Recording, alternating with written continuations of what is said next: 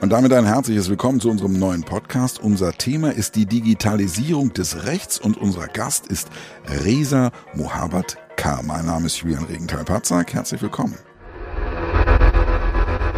Öffentliches Recht kann manchmal ganz schön verwirrend sein. Zum Beispiel kann die Altersgrenze für den Begriff Kind je nach Gesetz einmal bei 14 und einmal bei 18 Jahren liegen. Nur eine von mehreren Hürden auf dem Weg zu einer echten digitalisierten Rechtsanwendung. Standardisierte Verwaltungsbescheide, die nur noch von Algorithmen anstatt von Menschen erstellt werden, finden in einigen Ländern bereits praktische Anwendung. Doch wie weit sind wir damit bei uns in Deutschland? Ist eine vollständige Automatisierung von Entscheidungen überhaupt möglich? Oder ist der Verwaltungsmitarbeiter aus Fleisch und Blut am Ende doch unabdingbar?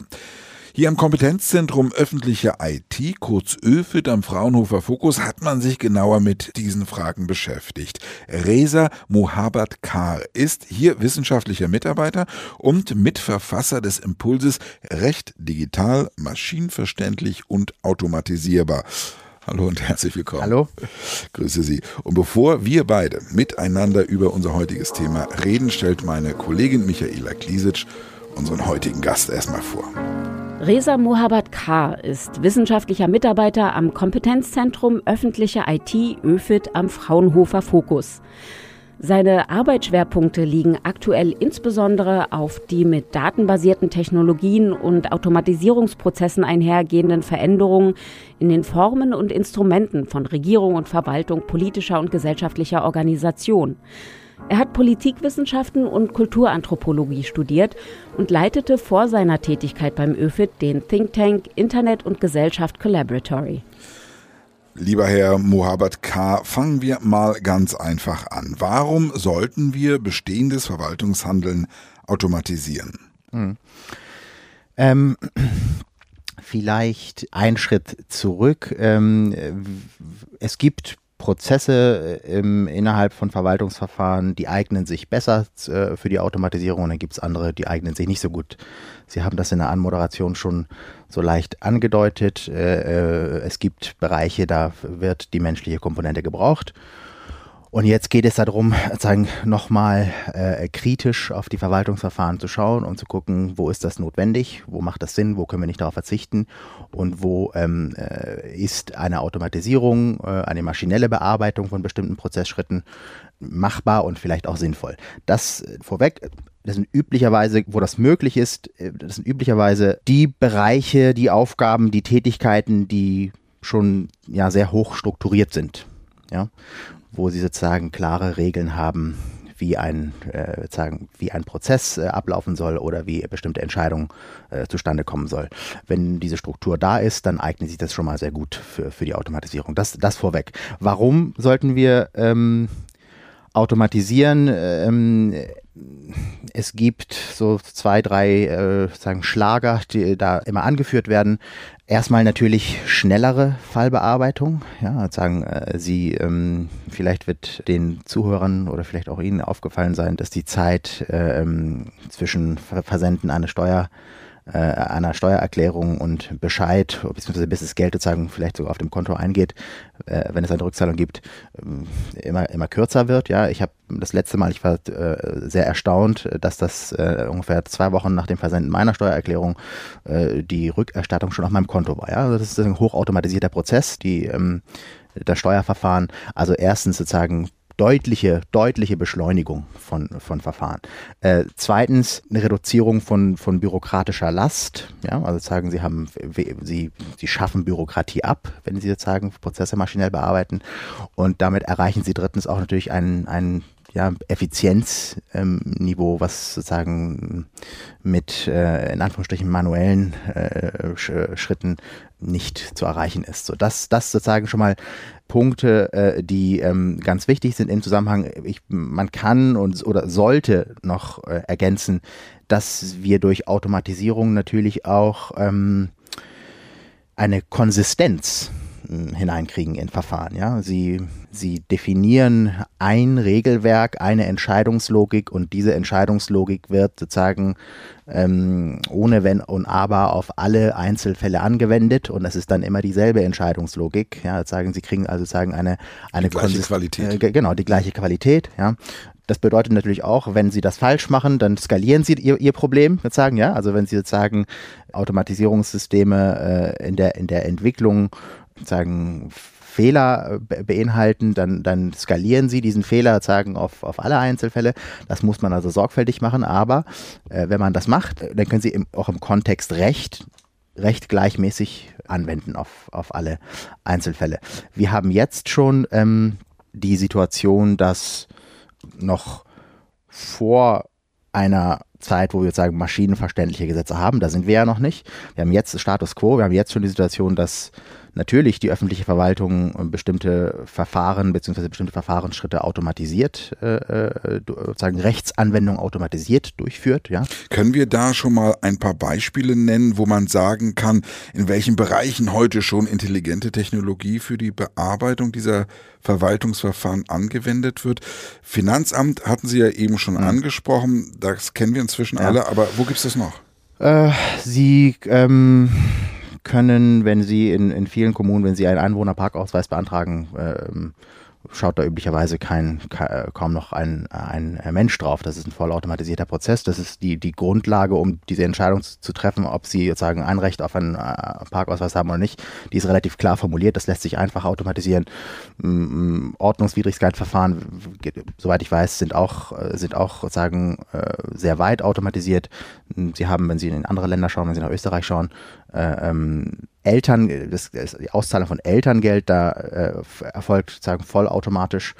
Ähm, da geht man dann sogar, sogar, sogar so weit, dass sie sagen, gar nicht mehr einen Antrag stellen müssen, sondern in dem Moment, wo sozusagen im Krankenhaus gemeldet wird, ihr Kind ist da, rattert im Hintergrund sozusagen die, die, die Systeme und so, dass sie sagen, wenn sie nach Hause kommen, idealerweise das Geld schon auf dem Konto ist. Also es gibt äh, bestimmte äh, Bereiche, wo das schon passiert. Was passiert da üblicherweise? Der Gesetzgeber hat äh, verabschiedet ein, ein, ein Gesetz, was die Verwaltung dann vollziehen muss. Und äh, dann ist es so, dass sozusagen, wir, wir haben momentan Situation, die Situation, dass sozusagen im Gesetzgebungsverfahren viele dieser Aspekte, die wir in dem Papier angesprochen haben, noch, noch nicht äh, äh, mitgedacht und berücksichtigt werden. Das heißt, am Ende haben wir häufig Gesetze, die die nicht mit Blick auf die äh, ähm, digitale Anwendbarkeit äh, gemacht wurden. Trotzdem spielt IT jetzt schon eine große Rolle bei der, bei der Anwendung von Normen in der Verwaltung. Das heißt, die vollziehende Verwaltung, die kriegt dann sozusagen dieses rechtliche Regelwerk und muss das erstmal so aufbereiten, äh, äh, muss es sagen, was eigentlich nicht passend ist, sozusagen passend machen, so aufbereiten, dass sie das sozusagen in Software äh, abbilden und in ihre IT-Systeme implementieren kann. Das passiert also jetzt schon. Ähm, dadurch, dass, dass die gesetzliche Grundlage nicht äh, mit Blick auf die Automatisierbarkeit sozusagen geschaffen wurde, ist der Aufwand, der aber, der entsteht, sozusagen etwas, was nicht passt, passend zu machen, sehr hoch erstmal. Äh, und es ist auch ein sehr fehleranfälliger Prozess.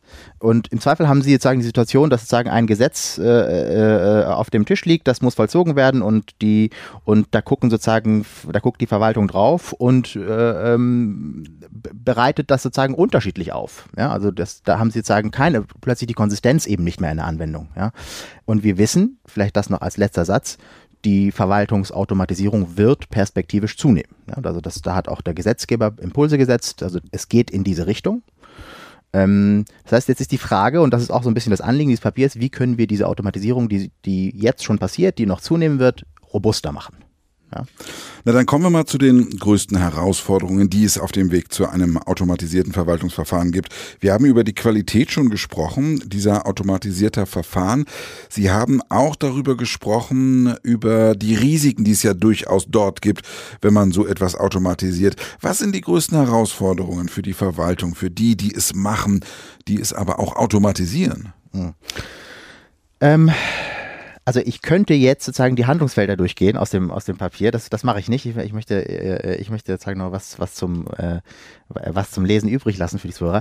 Ich versuche mal sozusagen diese vielen Aspekte, die wir dort angesprochen haben, ähm, so in so zwei Cluster zu, zu gruppieren. Ich würde sagen, so die, die erste große Herausforderung ist die Abbildbarkeit von Recht in IT. Äh, und dafür brauchen wir, das erfordert eine hohe Eindeutigkeit der rechtlichen, der rechtlichen äh, Voraussetzungen, damit das sozusagen in IT abgebildet werden kann. Das heißt, die, die rechtlichen Bedingungen, die Tatbestandsvoraussetzungen, würden die Juristen das Netz, die Bedingungen, äh, äh, ähm, die Unterbedingungen, die Ausnahmen, die in so einem rechtlichen Regelwerk stehen, die in so einem Gesetz, gesetzlichen Paragraphen stehen, in juristischer Sprache, die müssen mit eindeutigen Definitionskriterien versehen sein, die ähm, vielfältige Definition von identischen Rechtsbegriffen, wie wir sie momentan in unserer Rechtsordnung haben, diese Vielfältigkeit, die müsste, die müsste eingehegt und reduziert werden. Wir schlagen hier sagen im Papier äh, eine Standardisierung von, von bestimmten sich häufig wiederholenden Rechtsbegriffen vor. Äh, all das, um sozusagen die erforderliche Eindeutigkeit des Rechts, erforderlich für die Programmierung, äh, herzustellen. Das Problem dabei ist, dass der Gesetzgeber aus einer ganzen Reihe von guten, sinnvollen, nachvollziehbaren Gründen die rechtlichen Voraussetzungen nicht immer mit eindeutigen, starren Definitionskriterien belegen möchte. Wie gesagt, es gibt sozusagen viele gute Regeln. Das Recht soll eine bestimmte Flexibilität beinhalten. Es braucht Unbestimmtheiten. Es muss sozusagen ein bestimmtes Abstraktionsniveau haben, weil sie nicht wissen, wie sich die Gesellschaft entwickelt und wie, was die konkreten Einzelfälle sind, die durch diese Regel abgedeckt werden sollen. Das heißt, Flexibilität muss im Recht drin sein. Und die Herausforderung ist es jetzt, wenn man genau nochmal drauf zu schauen, wo ist das tatsächlich notwendig? Und wo können wir vielleicht doch sozusagen eine größere Bestimmtheit in die rechtlichen Regeln hineinbringen, damit die Abbildbarkeit in IT sozusagen dadurch auch vereinfacht wird. Das zweite große Cluster ähm, in diesem Zusammenhang wäre, ähm, betrifft sozusagen die Methodik, den Ablauf, die Werkzeuge, die von den Legisten, also von den, von den Referenten, Juristen, die jetzt sagen, die Gesetze schreiben, äh, benutzt werden, um Gesetze zu verfassen diese Methoden, diese Abläufe, diese Werkzeuge, die brauchen ein Update. So. Ja, also sagen, es genügt nicht mehr, wenn äh, äh, Juristen sich hinsetzen und sagen, loslegen, Paragraphen in Text zu schreiben. Das heißt, wir fragen uns zum Beispiel, wie und wo in diesem Arbeitsprozess kann Visualisierung zum Beispiel als ein Werkzeug in die doch sehr textlastige Arbeit von Juristen integriert werden, um bestimmte Voraussetzungen, die wir in diesem Papier ansprechen, besser zu erfüllen, die mit reiner Textarbeit nicht so gut zu erfüllen sind. Äh, welche Werkzeuge aus anderen Domänen eignen sich noch, um den Rechtsetzungsprozess sozusagen fit zu machen für die digitale Zeit, also Design Thinking, agile Iteration und so weiter und so fort wenn, wenn man sich äh, das Gutachten vom Normenkontrollrat, die sich mit einer ähnlichen Fragestellung befasst haben, wie wir hier in diesem Papier, anschaut, dann äh, ist dort sozusagen ein, ja, sozusagen ein Methodenwerk, ein Werkzeugkoffer sozusagen formuliert worden, ähm, das irgendwie dabei helfen soll, die Anforderungen, die sich dann eben an die Juristen stellen, ja, unter anderem Anforderungen für die Digitalisierbarkeit, ähm, besser zu, zu äh, gewährleisten. Das ist jetzt wäre das, der zweite große Herausforderungskomplex. Ja, wie kriegen Sie hin, dass sozusagen die Juristen das, was sie seit Jahrhunderten auf eine bestimmte Art und Weise machen, eben jetzt anders machen. Ja. Ich habe vorhin bereits über den Begriff Kind gesprochen und ähm, wie unterschiedlich er im Rechtsrahmen da angewendet wird. Und Sie haben es eben auch erwähnt, diese Problematik. Wo sollte denn da die Schaffung eines standardisierten Begriffraums ansetzen? Wo ist da ein Lösungsansatz? Ja, das ist eine sehr gute Frage. Also wir, wir, wir haben sozusagen äh, in bestimmten Bereichen dieses Papier sozusagen aus der, aus der Vogelperspektive ge äh, äh, geschrieben und es ist klar, dass, dass man sozusagen nochmal in die Detailarbeit hineingehen muss, wenn es um die Umsetzung geht ich habe keine Plug-and-Play-Formel äh, dafür, wie das gelingen soll. Ja, sagen, eine, eine spontane Anmerkung von mir zu dieser Frage wäre, dass man sich, wenn man beim Kindsbegriff bleibt, aber das würde auch für andere Rechtsbegriffe funktionieren, dass man sich erstmal einen Überblick verschafft, wie häufig, in welchen Bereichen, in welchen Gesetzen der Kindsbegriff verwendet wird. Und zwar wie, ja, also mit welchen Definitionen. Und ähm, dass man dort äh, versucht, zu, erstmal zu identifizieren, was ist denn die häufigste Definition und sozusagen das wäre ein erster, vielleicht ein erster Ansatz für eine Standardisierung dieses, dieses Begriffes und sozusagen die anderen würde man sozusagen eher als Ausnahmen, die anderen Verwendungen würde man dann als Ausnahmen definieren. Ja, das ist, aber ich muss zugeben, das ist da, da das ist noch nicht ganz zu Ende gedacht, ja, sagen, wie, wie die konkrete Umsetzung aussehen könnte. Da, da ist sicherlich noch einiges an, an äh, ähm, Beratung eben zwischen unterschiedlichen, zwischen unterschiedlichen Expertisen, äh, äh, Kompetenzbereichen notwendig, ja. Sprechen wir über die Gesetzgebung, über das Gesetzgebungsverfahren im digitalen Recht. Wie sehr muss das von vornherein interdisziplinär erfolgen? Ähm, naja, wenn wir jetzt davon ausgehen, wir möchten maschinenverständliche äh, Gesetze formulieren, die äh, unter anderem auch maschinenverständlich sind, die automatisierbar sind, die praxistauglich sind für Verwaltungsverfahren, in denen immer mehr IT eingesetzt wird, dann ist es, glaube ich, relativ klar, dass das Anforderungen mit sich bringt, die Juristen allein nicht erfüllen können. Es genügt nicht mehr, wenn sich sozusagen eine, ausschließlich eine Gruppe von Juristen an den Tisch setzt und, und loslegt, Paragraphen zu, zu formulieren und dann relativ spät in diesem Gesetzgebungsverfahren dann noch bestimmte Beteiligungs- Beteiligungs- und Abstimmungs- und Beratungsprozesse äh, äh, führt mit anderen äh, Gruppen. Es ist absolut essentiell, dass wir jetzt gleich zu Beginn äh, Gesetzgebungsteams haben, in denen eben nicht nur Juristen sitzen, sondern mindestens noch äh, Softwareentwickler, äh, ähm, Vollzugsexperten, Prozessverantwortliche und äh, also sozusagen Träger von unterschiedlichem Praxiswissen, ja, die gemeinsam also so eine Art von Co-Produktion von Gesetzen, ja, sagen nicht nur dass nicht mehr, dass Juristen was schreiben und dann irgendwann, wenn es mehr oder weniger schon in Stein gemeißelt ist, anderen äh, äh, ähm, äh, Personengruppen vorlegen und sagt und sagen so jetzt gibt, schaut mal, was haltet ihr davon? Ist das machbar aus der Perspektive eurer Domäne, sondern eben dieses, dieses ähm, erweitert, diese erweiterten Kompetenzen, die müssen so früh wie möglich, idealerweise gleich von, von, von Beginn an, gleichermaßen beteiligt sein an der, an der Produktion von, von, von Recht. Was glauben Sie denn äh, Ihrer Erfahrung nach, wie groß ist denn da jetzt die Bereitschaft, gerade auf Seiten der Juristen, die anderen Fachrichtungen auch mit an einen Tisch zu holen? Ja, das ist natürlich ein ähm äh, ja, ich, ich, muss, ich muss ja auch aufpassen, wie, wie, ich jetzt, wie ich die, wie ich die, also ich bin kein Jurist, äh, ich wollte gerade sagen, wie ich die Kollegen, aber ich bin, ich bin kein Jurist. Ähm, wir haben eine sehr legalistische Gesetzgebungskultur. Das heißt, die Juristen, das sind die sagen die Besten ihrer Zunft, die dann tatsächlich Gesetze schreiben äh, dürfen. Äh, die haben in erster Linie im Sinn, dass, dass das, was sie da machen, verfassungskonform ist. Ja, sagen, schauen mit einer rechtlichen Brille drauf und äh, das ist sozusagen, das ist auch natürlich die, die, die höchste Anforderung oder eine der, eine der höchsten Anforderungen, die man an, an Gesetze stellen muss. Und natürlich kann es sein, dass man, wenn man sagt, okay, wir müssen jetzt diesen Prozess aufbrechen, wir müssen den sozusagen anreichern mit, mit, mit, mit, äh, äh mit, mit neuen Werkzeugen, aber auch mit neuen Kompetenzen, äh, dass dort Abwehrreflexe äh, ähm, äh, vorherrschen. Ich glaube aber, wenn man das, vielleicht muss man das anders äh, angehen. Gesetzgebungsverfahren sind wahnsinnig kompliziert, vor allem wenn, wenn sie sozusagen unter zeitlichem Druck äh, erfolgen, ja. Und das ist ja auch ein politischer Betrieb, in dem, in dem plötzlich jetzt sagen bestimmte Gesetzgebungsverfahren äh, öffentliche Aufmerksamkeit bekommen und dann Dinge schnell gehen müssen. Die Anforderungen, die, mit denen sich die Gesetzgebungsreferenten sagen auseinandersetzen müssen, sind, sind enorm. Also alleine schon die Anzahl der, der Leitfäden, die zu berücksichtigen sind, von Gender bis hin zu E-Government und, und Umwelt und ja, ist wirklich riesig. Dort einfach nur sagen, dieses Papier, was wir geschrieben haben, als eine weitere Anforderungsliste, Checkliste den Juristen auf Juristinnen auf den Tisch zu legen und sagen, jetzt müsst ihr auch noch das berücksichtigen, wird, glaube ich, nicht funktionieren. Deswegen glaube ich, dass man tatsächlich die Erstellungsmethode von Recht verändern muss. Ja, dass, dass das sozusagen das integriert wird, anstatt sozusagen weitere Checklisten den auf, auf den Tisch zu legen. Aber trotzdem, ich glaube, ich glaube, das ist, da ist noch sehr, sehr viel Überzeugungsarbeit äh, notwendig. Wir sehen aber, dass das Thema jetzt auch im politischen Raum Aufmerksamkeit bekommt.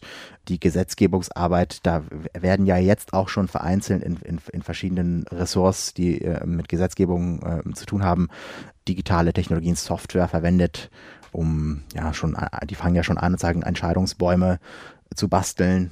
Also so langsam tröpfelt das hinein, aber ähm, ich glaube, da ist noch sehr, sehr viel Überzeugungsarbeit zu leisten, ja. Kommen wir mal zum eigentlichen Thema zurück und zu den Entscheidungsbäumen, die da äh, bearbeitet, erarbeitet werden. Wie kann eigentlich äh, so eine notwendige und hohe Validität der Daten, Qualität der Daten im Zuge von automatisierten Verwaltungsverfahren sichergestellt werden? Hat das auch was äh, zu tun mit dieser Zusammenarbeit und dieser verschiedenen Fachrichtungen? Was muss da noch kommen? ähm, es geht um die Daten jetzt, ja. Vielleicht ganz wichtige Anmerkung äh, äh, vorweg ist, dass sozusagen ja das Problem oder die Frage der, der Datenqualität ist keine Frage, die spezifisch mit Automatisierung zu tun hat. Also wenn Sie falsche Daten haben, dann betrifft das den menschlichen Sacharbeiter Sachbearbeiter, diese menschliche Sachbearbeiterin genauso wie ein, ein IT-System. Ja, also das ist sozusagen nichts, was, was sozusagen im Kontext Automatisierung jetzt ausschließlich im Kontext von Automatisierung von Relevanz wäre. Das, das erstmal vorweg. Äh, ich glaube, ähm, eine wichtige Stellschraube in diesem Zusammenhang ist die Registerlandschaft in Deutschland. Also sozusagen die Register, die Datenbanken der öffentlichen Verwaltung, wo alle unsere Daten sozusagen äh, äh, abgespeichert äh, sind. Diese Registerlandschaft in Deutschland ist im Vergleich zu anderen europäischen Ländern, die führend sind im Bereich E-Government und auch sozusagen Verwaltungsautomatisierung, zugespitzt formuliert steinzeitlich. Ja. Äh, die Registerlandschaft ist zersplittert, sie ist nicht vernetzt äh, wenn Sie fünfmal äh, zu äh, einem Behördenkontakt haben, werden Sie zu unterschiedlichen Anliegen, werden Sie fünfmal dieselben Informationen abgeben müssen, Ihre Stammdaten.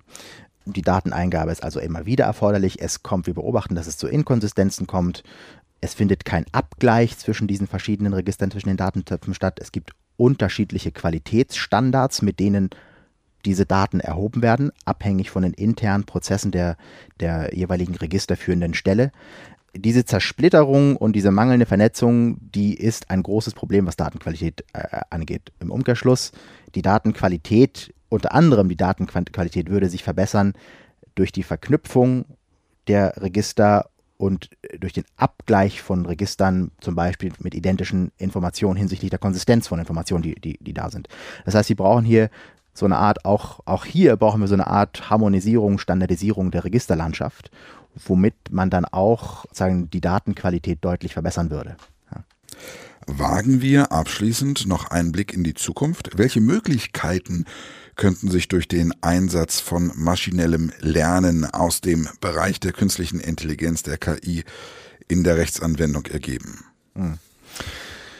Ähm, Machine Learning Systeme würden bei der Rechtsanwendung so ein bisschen so funktionieren, jetzt sagen in Anführungsstrichen wie ein wie Recommender-Systeme. Ja, äh, äh, das würde dann sagen wirklich jetzt sehr sehr vereinfacht formuliert würde dann so aussehen, dass so ein System dann ausspuckt, äh, ähm, so und so viel Prozent ihrer Kollegen haben in einem gleichgelagerten Fall folgendermaßen entschieden. Das wäre so ein Stück weit die Funktion, die KI in der, im Prozess der Rechtsanwendung erfüllen könnte. Das ist also lediglich momentan, nach dem Stand der Technik, momentan eine Entscheidungsunterstützung. Ja, also das funktioniert dann ganz grob gesagt in etwa so. Das heißt, diese Machine Learning Systeme schauen sich an, wie in vergleichbaren Fällen in der Vergangenheit entschieden wurde. Ja, und dann stellen sie sozusagen statistische Regelmäßigkeiten her zwischen diesen vergleichbaren Sachverhaltskonstellationen und der Rechtsfolge. Ja, also stellen jetzt sagen die, die Regelmäßigkeit her. Aus dieser Regelmäßigkeit, die lediglich statistisch ist, wird dann sozusagen so, diese Regelmäßigkeit wird verallgemeinert. Ja, da hat man dann so eine Art Entscheidungsalgorithmus generiert, den man dann sozusagen auf neue Fälle anwenden kann. Und dann gibt das System lediglich eine Prognose ab. Ja, so, so etwas wie zu 89 Prozent ist äh, folgende Rechtsfolge hier in diesem Fall die richtige. Ja, also wir haben sozusagen lediglich eine, eine prognostische Aussage. Äh, da kommen eine ganze Reihe von Problemen hinein, ähm, wenn man sich den aktuellen Stand der Technik anschaut. Das heißt, wenn dieses System, wenn sozusagen Ihr Fall oder mein Fall Sachverhaltsmerkmale aufweist, die in ähnlicher Weise nicht schon in der Trainingsgrundlage dieses Systems aufgetaucht sind, dann kann die Maschine das nicht bewerten. Dann ist sozusagen geht die Einzelfallgerechtigkeit ähm, verloren. Machine Learning Systeme arbeiten auf Grundlage von Korrelation, ja, also von Korrelation in den Datenstrukturen. So ein System kann nicht erkennen, ob, eine, ob Korrelationen tatsächlich rechtliche Signifikanz haben oder nicht. Ja, das kann nur ein Jurist beurteilen. Ja, also es gibt sagen eine, eine Reihe von Gründen, die, äh, ähm, die dazu führen, dass man solche Systeme, wenn überhaupt, lediglich als Entscheidung Unterstützung äh, einsetzen kann, sagen als äh, Orientierung zu geben für die für die für die für das für die, für die Sachbearbeiterin, für den Sachbearbeiter, aber nicht als Grundlage für vollautomatische Verwaltungsentscheide.